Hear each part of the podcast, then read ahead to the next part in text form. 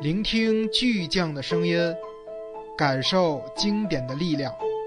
加长读书时刻。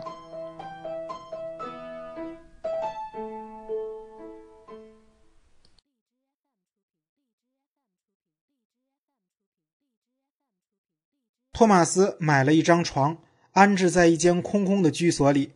随后便以一个年过四十、开始新生活的男人所有的一切热情、狂热，投入了工作。他给在日内瓦的萨比娜打了多次电话。在俄国人入侵一个星期前，萨比娜碰巧到日内瓦办画展。瑞士那些爱画的人出于对他弱小祖国的同情，买了他展出的全部画作。多亏俄国人，我才发了财。他在电话里边说边笑起来。他请托马斯去他的新画室看看，并向托马斯保证，新画室与他在布拉格熟悉的那一间没有多少差别。托马斯巴不得去看看他，但找不到向特蕾莎解释出门的理由。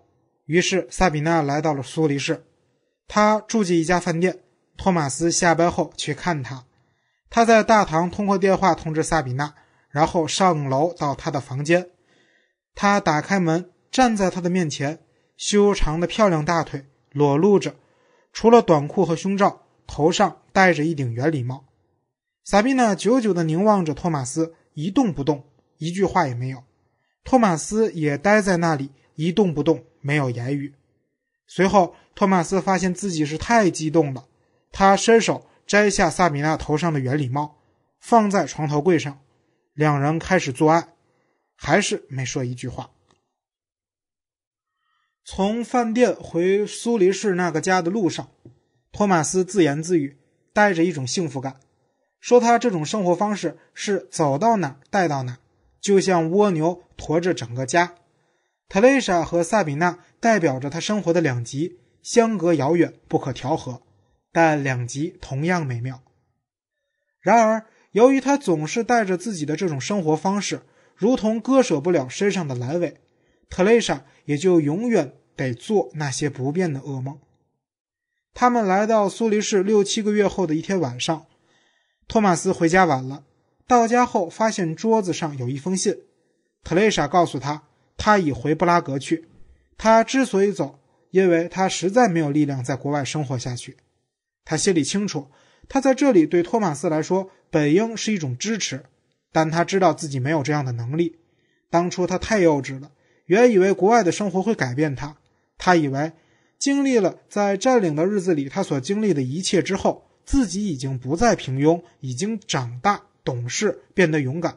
但他过高估计了自己，他成为了托马斯的负担，而这又正是他不愿意的事情。他想在不可救药之前承担后果，还请他原谅将卡列宁也带走了。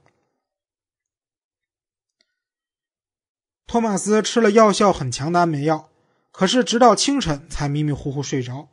庆幸的是，那是个星期六，他可以待在家里。他反反复复对形势做了估量。波西米亚与世界其他地方的边境已经封闭，与他们离开的时候已经不一样了。电报也好。电话也罢，都无法将特蕾莎换回来。官方怎么也不会再让他离境的。对眼下的这一切，托马斯怎么也难以相信。可是特蕾莎的出走已是无法挽回的事实。一想到自己已经绝对无能为力，托马斯便陷入了一种惊恐状态，但同时反倒镇静下来。没有人逼他非做出决定不可。他用不着非盯着对面楼房的墙，一边追问自己到底想或不想与特蕾莎生活在一起。这一切，特蕾莎本人已经决定了。他去饭店吃午饭，他感到很伤心，但吃着吃着，原本绝望的情绪好像放松了，仿佛绝望已经淡去，只剩下几许忧郁。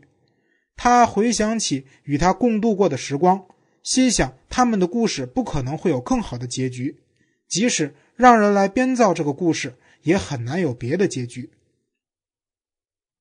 一天，特蕾莎没有打一声招呼就来到他的家里。又一天，他以同样的方式离去了。他来时带着一个沉重的行李箱，他走时还是带着一个沉重的行李箱。托马斯付了账，走出饭店，想在街上逛逛，满怀的忧郁渐渐的令他心醉。他同特蕾莎已经生活了七个春秋，此刻他才发现，对这些岁月的回忆远比他们在一起生活时更加美好。他和特蕾莎之间的爱情无疑是美好的，但也很累人，总要瞒着什么，又是隐藏又是假装，还得讲和，让他振作，给他安慰，翻来覆去的向他证明他爱他，还要忍受因为嫉妒、痛苦、做噩梦而产生的满腹怨爱。总之，他总感到自己有罪，得为自己开脱，请对方原谅。现在再也不用受累了。剩下的只有美好。星期六的夜晚开始了，他第一次独自在苏黎世漫步，深深的呼吸着自由的芬芳，在每个角落都潜藏着诱惑，未来成了一个谜。他又回到了单身汉的生活，他曾坚信自己命中注定要过这种生活，因为只有在这样的生活中，他才真正是他自己。他跟特蕾莎捆在一起生活了七年，七年里，他每走一步，他都在盯着，仿佛他在托马斯的脚踝上套了铁球。现在，托马斯的脚步突然间变得轻盈了许多，他几乎都要飞起来了。此时此刻，他置身于巴门尼德的神奇空间，他在品尝着温馨的生命之轻。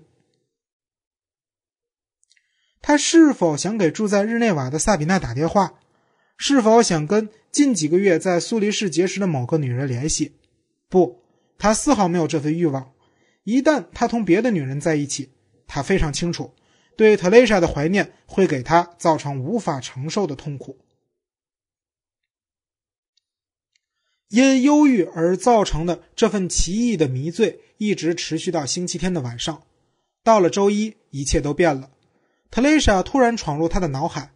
他感受到他在写告别信时的那种感觉，他感到特蕾莎的手在颤抖。他看见了他，一只手托着沉重的行李箱，另一只手用皮带牵着卡列宁。他想象着特蕾莎把钥匙插进了布拉格的那套公寓的锁眼里转动。当门打开的那一刹那，